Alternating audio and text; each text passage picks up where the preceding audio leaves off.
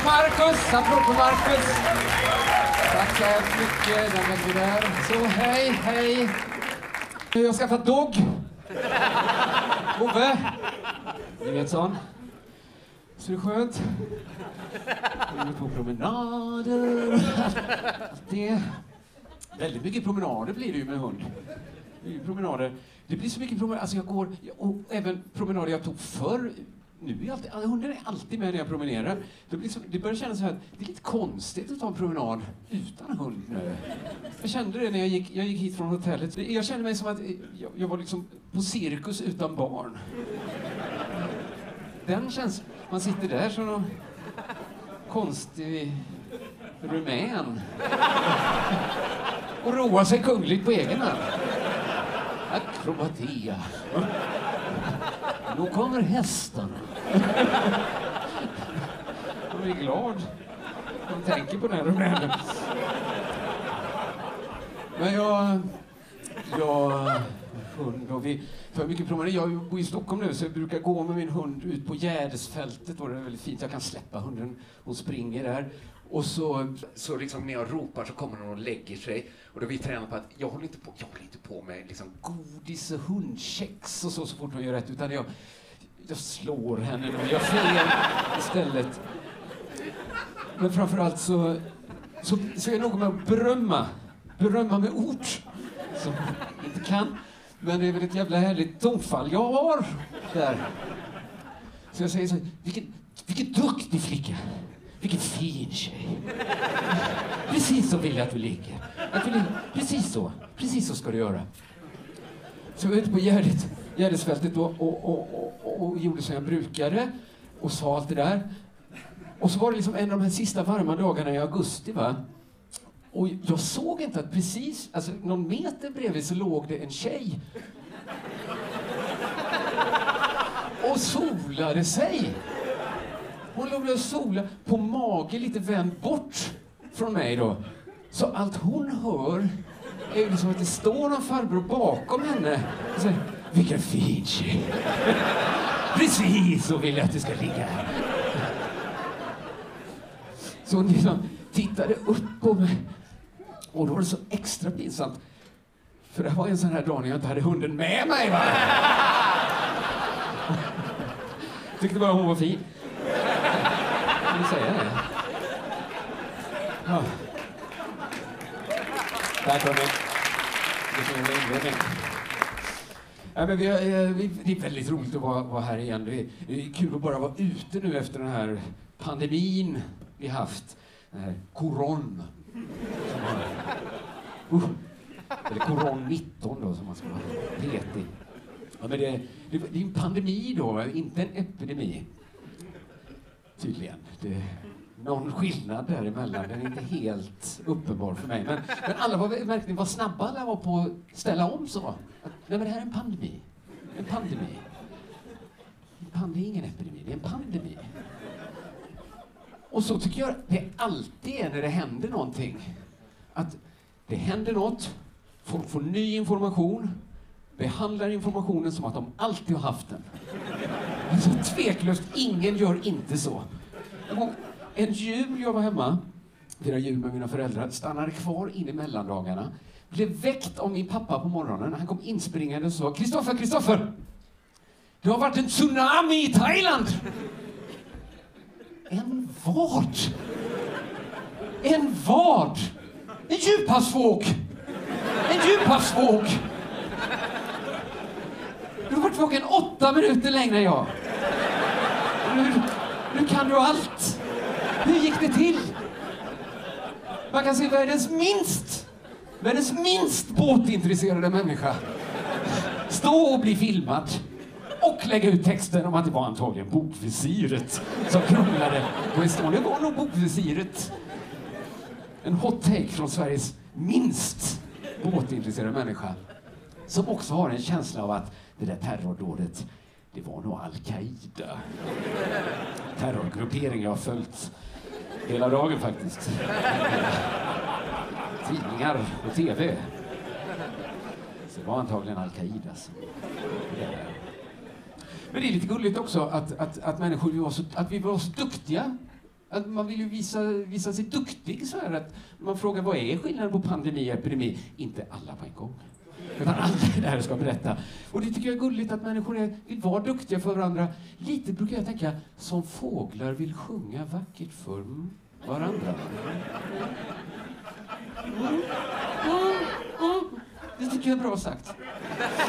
Mm, det tycker jag är bra. Det tycker jag är bra. Fick uppslaget till det i somras när jag hyrde ett hus på Gotland och, och betraktade fåglarna där. Va? Att de, jag tänkte liksom på, på dem att, att gud vad de sjunger hela tiden och jag tittade på, på liksom själva kropparna. Hur de, de är ju skapta för att sjunga. Man ser, de lungorna, Läppen! De är gjorda för att göra vacker musik för varandra. Så tittar man lite närmare. Visst, visst, visst. Dessa djur är skapta för att sjunga vackert för varandra. Visst, visst, visst. Men de verkar inte vara gjorda för att lyssna på varandra. De har ju inga öron! Till exempel. Det är lite konstigt att, att hela gänget sjunger men ingen hör. Ingen har öron. Just de har inga öron. Det får man lite inblick hur revolutionen funkar. Att ibland är det bara, nej men det blir lite jävla konstigt bara. Så vi kan inte, tänk bara få flyga runt med stora sådana prins charles och, Nej, det blir lite too much, det blir lite rare. Både vingar och stora, nej, det blir too much. För jag tror egentligen, det finns väl aldrig någon evolutionär nackdel med att ha öron egentligen. Fastnar och sånt. Men oftast är det nog vinst att ha öron. Men att det blir lite too much. Om varenda jävla myra ska ha två sådana musselpickbollar. Nej, men det blir too much. Kolla, kolla den ormen, hur den ser ut. Det är så jävla domkraft i ansiktet. Det går, går inte. Men jag, jag tycker det har varit en... Man ser effekterna av eh, koron. Tycker jag att det här liksom man märker när man umgås med människor att människor har blivit mer bekväma med döden under de här liksom 18 månaderna. Och jag tror det, det är naturligt. Liksom, att hade vi haft 18 månader när vi var nakna så hade vi varit mer bekväma med nakenhet. Nu har vi lite närmare döden. Nu är alla bekväma med döden. Inte alla kanske, men många. Jag var, jag var, på, var på min svärmors eh, 60-årskalas. Och så hamnade jag eh, bredvid en kvinna som var i min svärmors ålder. Och vi började prata. Eller, ja, såklart för jag är inte psykopat. så jag pratade med den här kvinnan. Och jag märkte att vad snabbt vi kom in på döden. Och vad bekväma vi har blivit med det. I alla fall en av oss. Hon var väldigt bekväm och vi kom in på gravvård. Jag var så bekväm med det. Hon, började hon hade då eh, vänner som, som hon hade var med och begrava. Och, och, och, hon pratade om att någon hade blivit spridd i en minneslund. Och hon kom in på hur hon själv skulle vilja ha det. Och då sa hon så här, och det här tycker jag var bekväm, de, de hade en bekväm inställning till det. Hon sa så här, ja men jag skulle vilja ha det så här. Jag skulle vilja bli spridd, men inte kremerad. Äckligt va, någonting? Ja, men det tycker jag nog! Det tycker jag var ett väldigt äckligt opassande skämt. Dina organ ska du ge dem vidare. Nej, ner och fräs ut dem över en stubbåker bara. Det var så mamma ville ha det.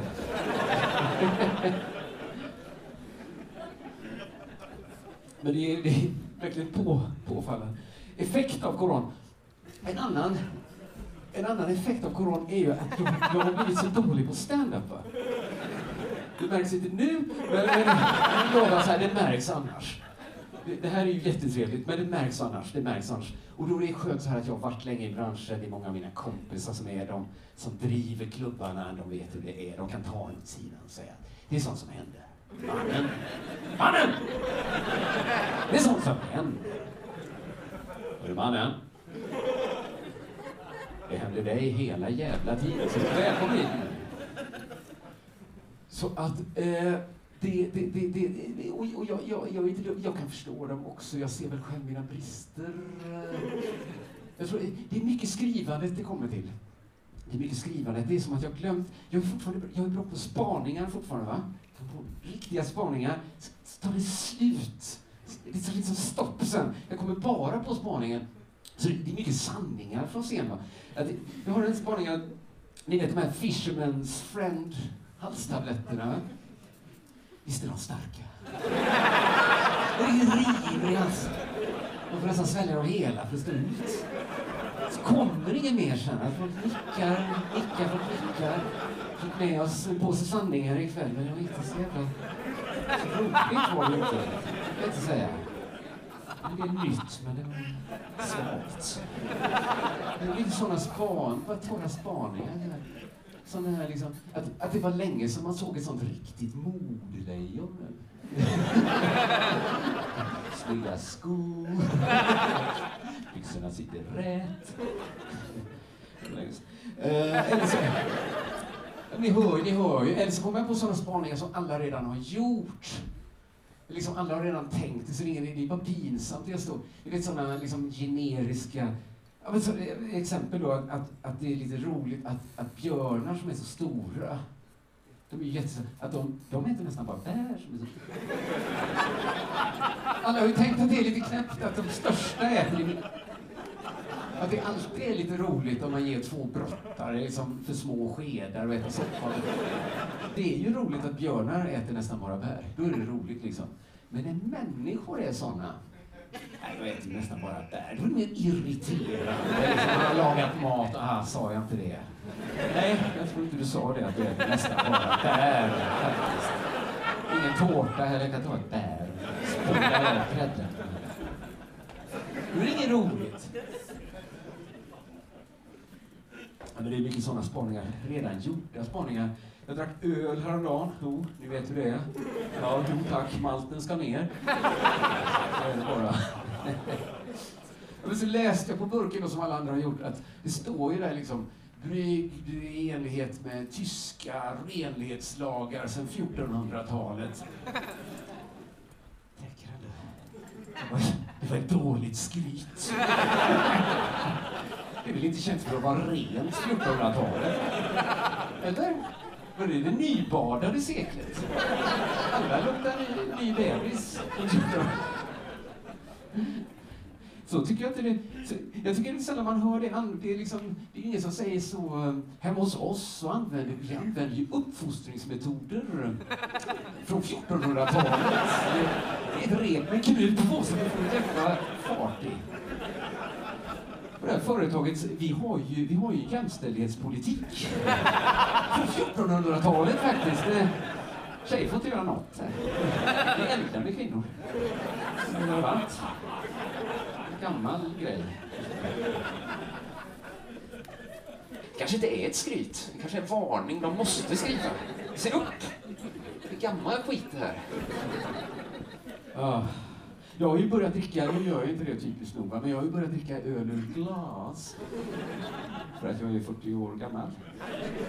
Nej, men det är faktiskt, jag gör det för att varje gång jag dricker ur burk så blir jag så påmind om en idiotisk konversation jag hade en gång.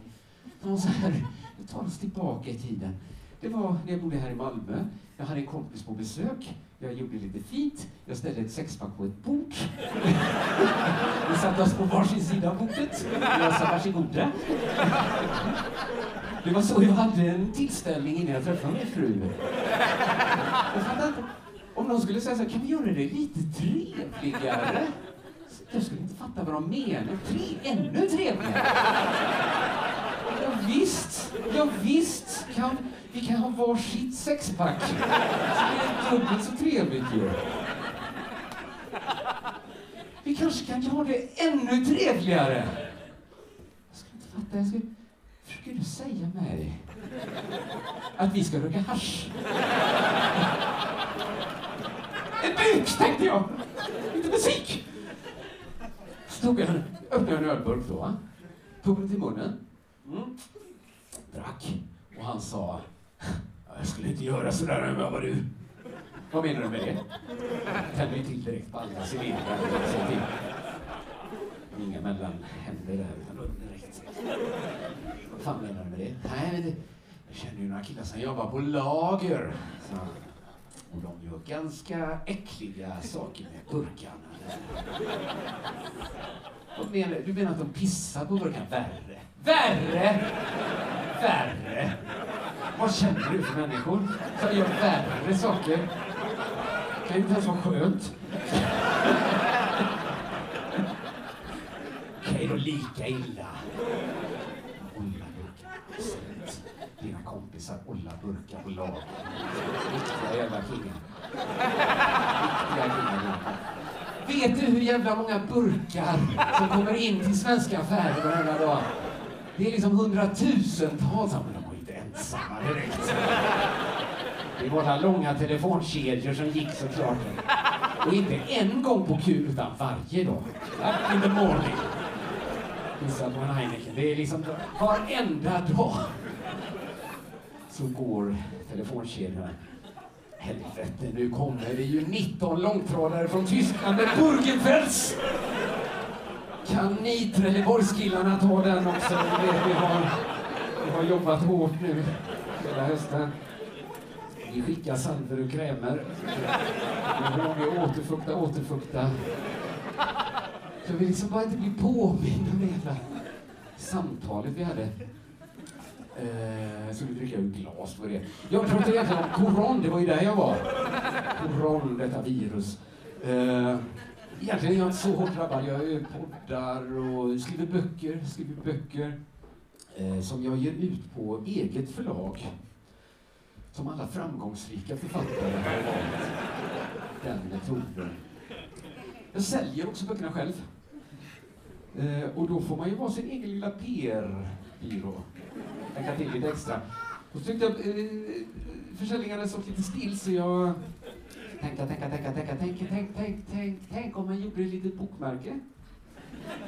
Tänk om man lät trycka ett bokmärke och skickade med om de beställde tio böcker eller fler. Ett litet bokmärke med det skulle kunna bli en jävla sprutt i försäljningen för en sån grej. Så jag försökte på internet, började googla. Och då får man ju mycket, man får mycket sponsrade länkar om man söker på så, trycka upp egna bokmärken. Då, in, då hittade jag sajten Billiga bokmärken. Jag kände det, det är inte hit jag ska. Det är inte, det är inte till billiga bokmärken jag ska. Men jag blev lite intresserad. Ändå. Man får bara blicka in i det här livsverket. Någon som satsat stort på att nischa sig till min stora förvåning, de, de tryckte inte bokmärken då, billiga bokmärken, utan de sålde bokmärken bara färdigtryckta, färdiggjorda. Inte bara till företag som köper i bulk, utan även till privatpersoner som är ute efter ett bokmärke och vill göra en riktig jävla kanonaffär. Och då kände jag liksom hur befolkningen delar sig i två delar. Va? Där det finns de som tänker bokmärke, det här skojar man inte bort. Det ska vara oxblodsfärgat läder, långa fransar. Det här ska min son få ärva. Och så finns det de som tänker, undrar hur jävla lågt jag kan... Hur, mycket, hur kan jag pressa den här nasaren? Hur jävla lågt det, Om jag startar på ett öre, toppar han det? Det kan ju vara vad som helst, ett Melitta-filter eller sönderrivet kuvert. Skicka det till mig så vi får se hur lågt vi kan hamna. Mm. Min fru är alltså arg på mig. Nu har man att det är riktig standup. Det är riktig, riktig standup. Min fru är så arg på mig. Hon är så arg på mig. För att jag är så dum. Hon säger det. Hon säger så här att jag vill spy när jag ser det. För du är så dum. Spy när jag ser ditt dumma ansikte. För det påminner mig om hur jävla dum du är. Är det något jag kan tänka på älskling? Det är väl att inte vara så jävla dum så jag vill spy när jag ser dig. Mm. mm? Mm, mm, mm, mm. Tänka på det då. Tänka på det då, inte på. Men det är lite coolt ändå att man kan, man kan framkalla spykänslor med ren dumhet. Många måste ju ta till kroppslukt och äckligt beteende, men jag kan få ren dumhet får samma effekt. Men så tänkte jag så här, det är ju när vi bråkar och säger så, det är ju inte när vi älskar med varandra. det är när vi bråkar och då så insåg jag att just det, just det, att vara dum, att spela dum egentligen, har ju alltid varit min fightingstrategi. Jag har alltid varit så jag tagit mig ur. För nu, nu är jag typ inte i bråk, men när jag var yngre hamnade jag i bråk så här. Då var det alltid min go-to-tanke. Jag spelar dum. Jag spelar dum, slå mig själv. Va? Ska ni slå mig? Jag slår mig själv. Spela död har jag gjort flera gånger. Råkar, han dog nu. Jag vet inte varför igår. Han är inte död Jävla vinnare, stick upp ur mig. Åh, han är död. Spelar bara dum. Skulle nästan, det är nästan det jag råder Sverige som nation att göra om vi blir invaderade. Alla bara spela dumma allihopa. Kommer ryssen, alla spelar döda. Halvbra. Vad fan? Det har liksom alltid varit min fighting-strategi. Och, och då, när jag tänkte på det så kom jag tänka på en gång när jag var i, eh, jag var i bråk med, eller det blev aldrig något bråk, men eh, det blev muck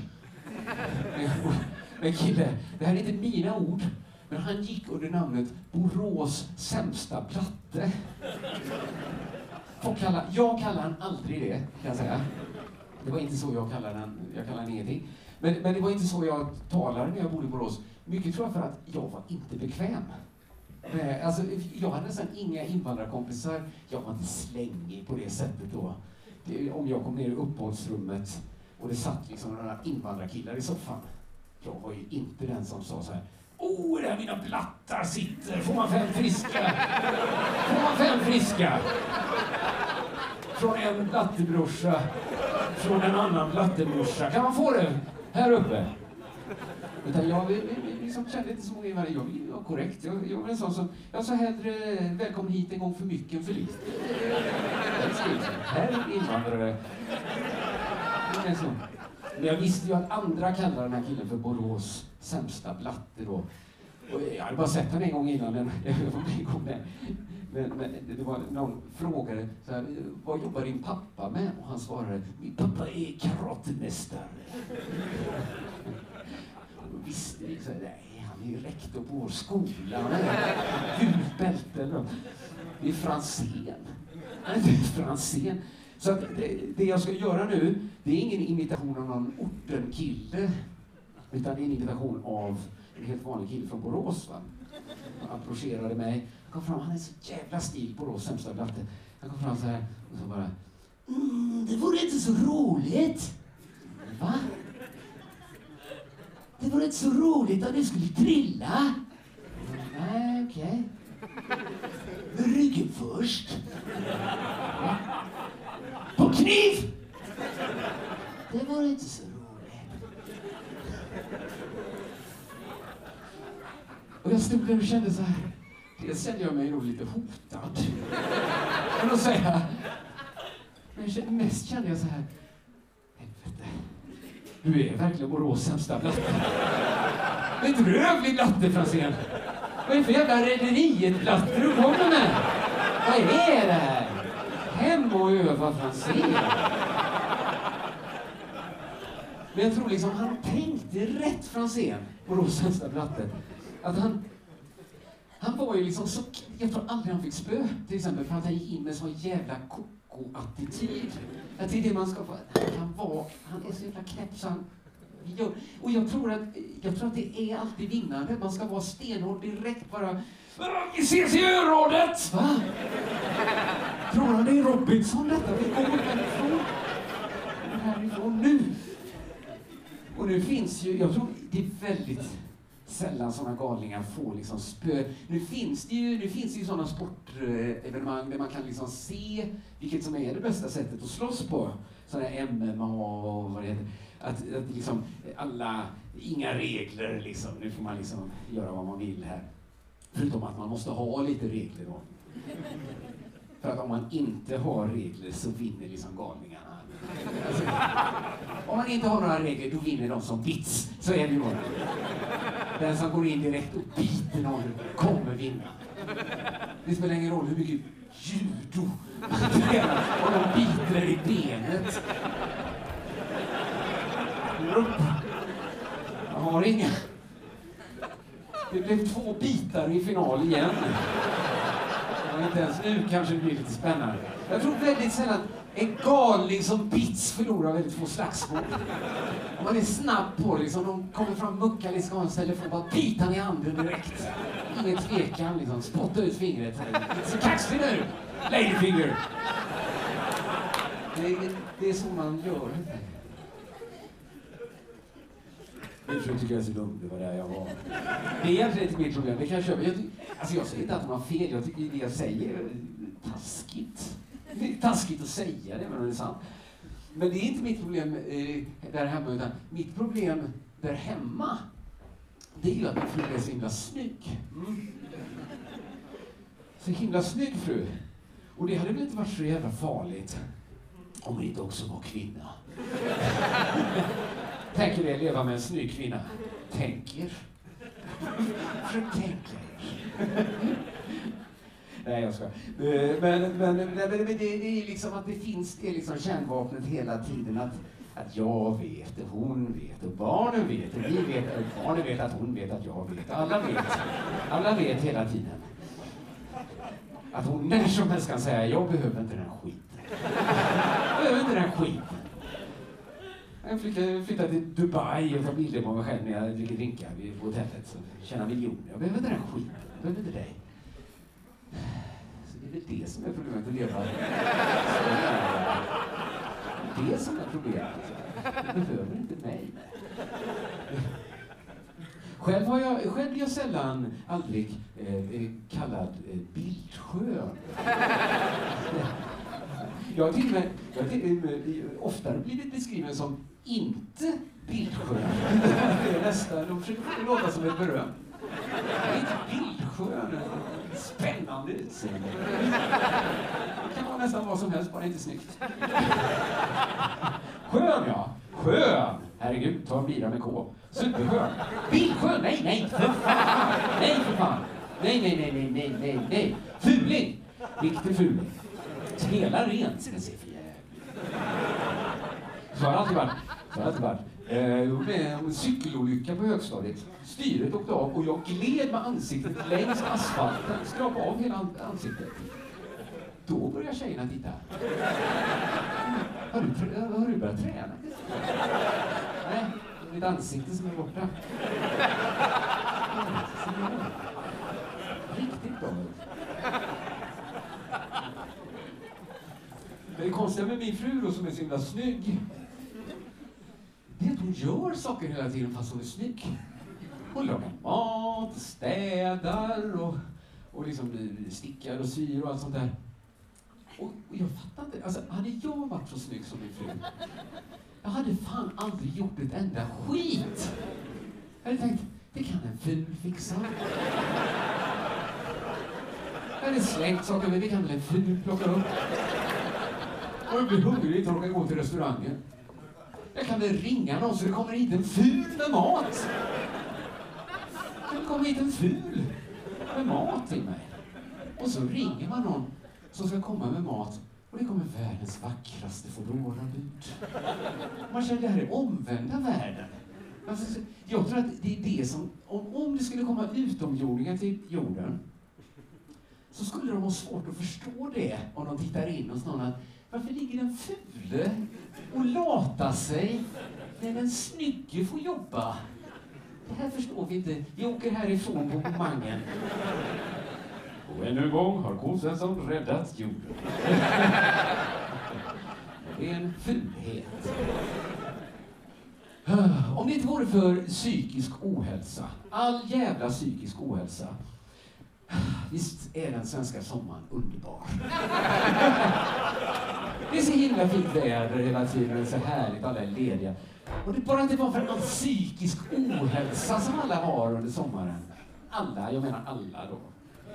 Även vi som tror vi är glada på sommaren. Eh, varför dricker alla varje dag hela sommaren och de mår så bra ut, åker elcykel med sexpack på huvudet? Det handlar en gång, men varje, varje dag. Det är inte roligt, det är psykisk ohälsa.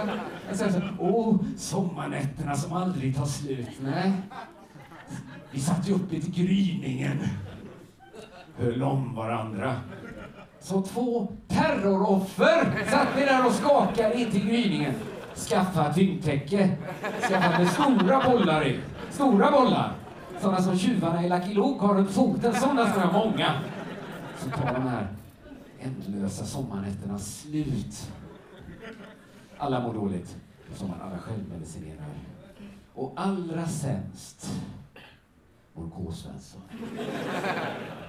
Hur min psykiska ohälsa yttrar sig under sommaren? Monstruöst! Monstruöst! På det viset att jag blir ett monster. Det blir ett monster på sommaren. Inte ett sånt monster man kan skjuta. Liksom gömma sig för att slänga, bygga en fälla och gräva ner i skog. Inget sånt monster. Utan ett monster man liksom får stuva in i bilen och ha med sig på bilsemestrar genom hela Sverige. Ett sånt monster blir det. Sånt monster som får sitta där bak i baksätet med de andra barnen. För monstret kan inte köra bil tyvärr. Och kunde monstret det skulle han inte få ändå. Och liksom vi kör och inte fattar någonting. Att jag, jag, bara, jag, jag blir bara körd hela sommaren. Plötsligt säger min fru så här. Nu är vi vid Carl Larsson-gården. Va? Är vi? Ligger inte det i Dalarna?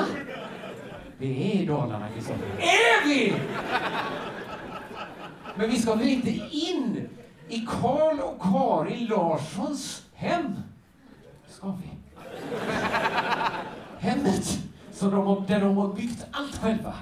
Varenda liten tråd har någon suttit och tråcklat och sytt och vävt och det är snickrat och det är målat och allt är ovärderligt där inne. Det är dit vi ska in. Det är dit vi ska in, så kände psykisk ohälsa. Började penetrera kroppen. Och jag tänkte, för mina barn var inte riktigt i den Karl och Karin Larsson-åldern då, liksom, man verkligen kan suga åt sig och inspireras. Utan min son KG, han var mer i åldern att han kunde inte gå förbi ett träd utan att liksom slita sönder hela trädet. Det var ju bara liv! Så det var den stämningen då jag kände psykisk ohälsa. Är du säker på detta, Anna? Hon radar upp barnen, tog ut riktningen. Där är ingången. Psykisk ohälsa. Jag ser, är detta en bra idé, Anna? Hon utrustar barnen med glassar. Jag ser ju hur vakterna börjar hovra bakom oss. De har liksom gått ihop i grupp och de pekar åt oss. Helvete. Och så tar de fart, familjen. Och jag känner, fan, fan, fan, fan, fan. Ja, jag får bli efter nu. Jag hinner precis in och se KG, då, min nästa son, fullkomligt gå lös. på en sån liten bordsvävstol som Karin Larsson har haft. En sån liten frukostvävstol som han har haft. 12 miljoner förstör de för. 12 miljoner! Och det var bara i souvenirshoppen! Andra var ju ovärderligt. Vi har en sån här bit av en bonad hemma. Så min dotter Fia, hon bara revs ner Jag stod med han. Vad ska jag göra med denna? Och jag sa, ta den. Bara ta den. Det här är bara skit nu. Det är bara skit alltihopa nu. Och gräset gick. Så det var den sommaren. Det var den sommaren. Men det, jag, jag, jag skulle ljuga när jag sa att jag inte hade längtat efter hösten. Och nu är den ju här. Nu är den här. Träden börjar tappa sina blad. Träden tappar sina blad. Slappt system de har, träden. Nu kommer hösten, Bara släpp det. Jag släpp det. Men vi har hållit på hela... Släpp det! Jag sa släpp det! Men det är bara lite kallare. Släpp skiten, sa jag! Ja, ja, visst, visst. Och jag kan liksom känna med sådana träd att där är jag. Jag är nära till att ge upp hela tiden. Jag är ingen sån, jag är ingen sån gran som bara står där. Inte ett barr ska de få! Och det här är bara hösten, sen kommer vintern. Inte ett barr ska de få! Det är mycket mer om bara släpp skiten nu då! Pappa, ska vi bara ställa bilen här? Ja, men släpp skiten nu! Vi köper, I höst, vi köper nya fina chassinumret så bryter jag av räckplåtarna här. Så går vi nu!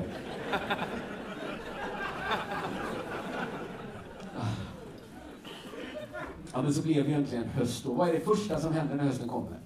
Jag får bältros! Jag fick bältros! Så det är ju det liksom, man får utslag. Det gör ont i tre månader eller mer.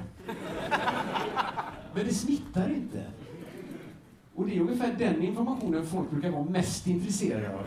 De berättar om smärtan, utslagningen. men det smittar alltså inte. Fascinerande. Fascinerande. Och lite roligt namn också. Mm. Sen är det de här tre månaderna av smärta då, som inte smittar.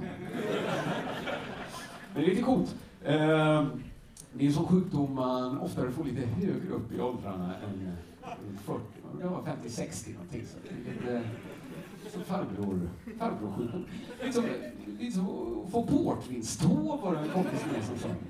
Det, det, det, är inte cool, det är ingen sexig sjukdom. Så det är ingen, ingen malaria direkt när jag säger. Ingen malaria. Men det, det, jag tycker det är en fascinerande sjukdom på något sätt. Det är gammalt vattkoppsvirus. Mm. Mm. Från när man hade vattkoppor då, 1985 i mitt fall. Så sen har dragit sig tillbaks, ligger slumrande längs i ryggraden och så en dag vaknar de. Man vet inte varför. Säkert för man skött sig extra bra. och man är som en liten diplom. Men jag tycker det är fascinerande att liksom en del, alltså jag har ju haft det så länge nu att det är en del av min kropp liksom. Som sovit sedan 1985. Gick liksom och la sig i en dagiskropp. Folk som det här. En dröm. Det är så konstigt. En del av min kropp tror liksom Palme är statsminister.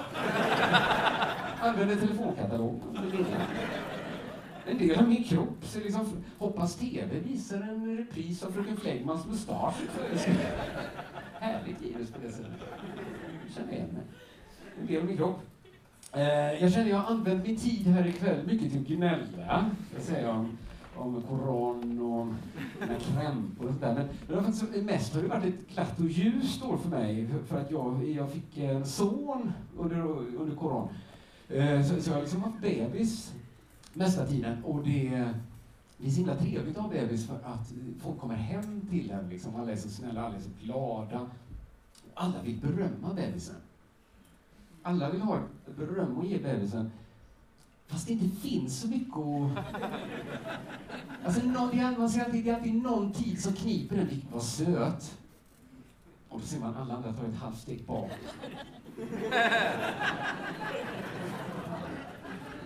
Och så är det någon som, han verkar ju sova väldigt bra också. Sen är det liksom slut, men det finns mycket kvar, mycket vilja kvar att säga något. Då sa min svärmor studsa fram och sa, och, och, och, och vad, vad proportionerlig han är. Tycker du? Huvudet är ju en tredjedel av kroppen. Det är inte din favoritdel med den, så proportionerna just, att det är en till två delen liksom. Som inte alls är det bästa med det. Ja. Men det har blivit mycket så, man eh, har varit hemma det här året, jag har hängt mycket med familjen. Började berätta Bellman-historier för min dotter. Jag skulle säga började och slutade. För att jag, jag började säga, det här är ju roligt att föra vidare den här muntliga traditionen. Jag tror det är en sån vi kan släppa. Det är ingen som kommer sakna Bellman-historier om de inte finns en dag. De håller ju inte alltså. Det är, inte, det är fan inte så bra grej. Min sämsta Bellman-historia, min sämsta Bellman-historia, den som fick mig att sluta då. Det är den när de ska tävla i flaggstång. De ska tävla om vem som har längst flaggstång. Och redan, det är redan i det, det är redan där. Det är redan där.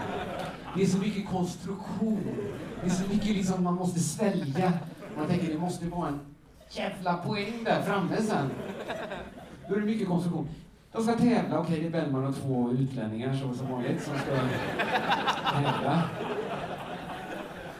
Och inte, de ska inte ha med sig sina flaggstångar och bara en gång för alla göra upp. Utan det är en sån tävling där man bara berättar. Ingen syna. Det är jättefördel att vara sist. Jättefördel att vara sist. Inte alls såna där gången när de skulle vara en svinstia så länge som möjligt. Det, det här är jättefördel att vara sist. Då börjar den ena utlänningen då säga så här. Min flaggstång, den är så lång. så den når upp till moln. Geni. Geni. Där tog han i, va? Där tog han i. Inte tillräckligt mycket, för den andra utlänningen då kontrar ju snabbt och säger Fast min flaggstång, den är så lång så den går över.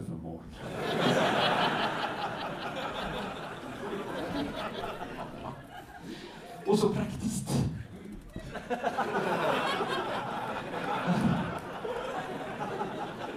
Var det halvstång är halv idag. Tur i oturen.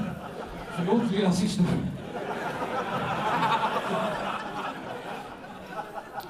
Efter all denna konstruktion då, så närmar man sig poängen när Bellman kommer in. Då undrar man hur lång flaggstång Bellman har. Och Bellman säger ju då att, ja min flaggstång, den är så lång så den betar djur i arslet! Nej, det håller fan inte. Inte efter all den konstruktionen var Det är inte, det är inte finligt. Det är inte finurligt. Det är inget min dotter måste veta. Att det en gång har varit roligt att säga så. Det var väl någon att, hon... Jag tror jag hade någon tanke så att hon, hon skulle bli lite historieintresserad. Bara för jag är lite historieintresserad. Läser lite, tycker om att läsa lite historia. Har alltid med mig, alltid med mig när jag läser historia, va? Det är vinnarna, det är vinnarna som skriver historia. får man tänka på. Vinnarna som skriver historien. Och jag tror att den som kom på det var en historiker, va? Satt där, två killar. Vilka jävla vinnare vi är. Sitta här och skriva om Karin Smånsdotter. Få betalt. Jävla vinnare. För egentligen tror jag det är väldigt få som känner så. Liksom, spontant. Alltså jag har pluggat i Lund och sådär. Jag var uppe någon gång på historiska fakulteten. Jag kände inte så när jag kom in där. Här sitter de. Vinnarna. Läser om Erik den XIV. Riktiga killar. Och nu har de hittat någon bronsvas som får mig i TV, får mig till TV4s morgonsoffa.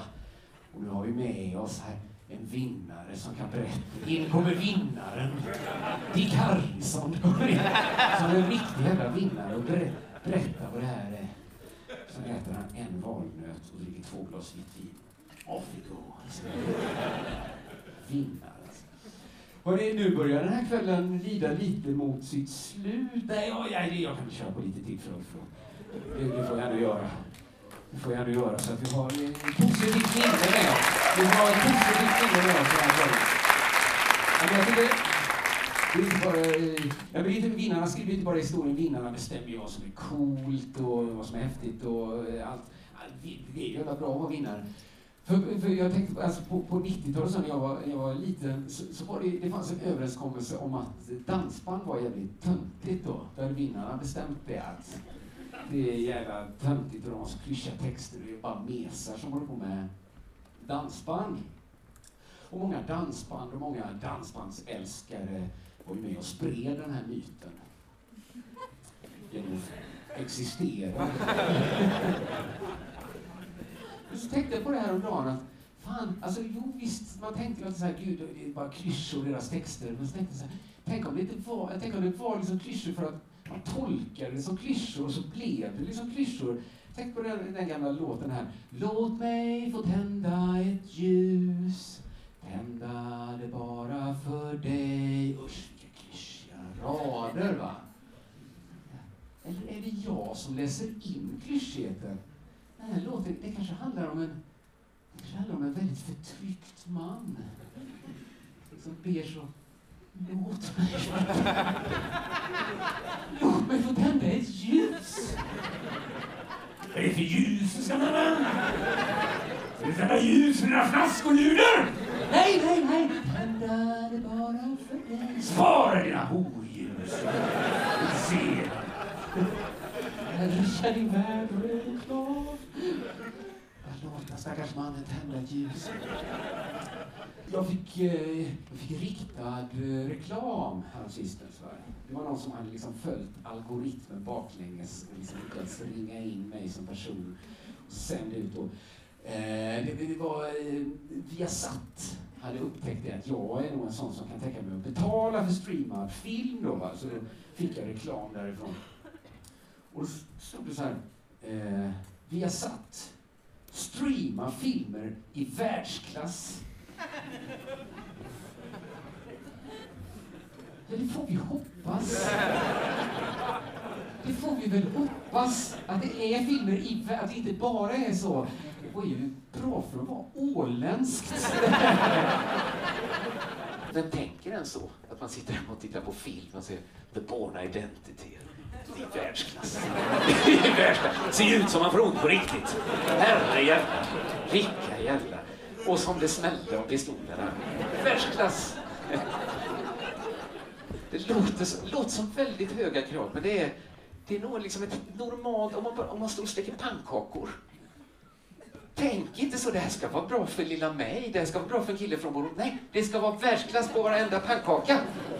Världsklass. Och ikväll har ni varit världsklass. Tack så hemskt mycket för det. Tack.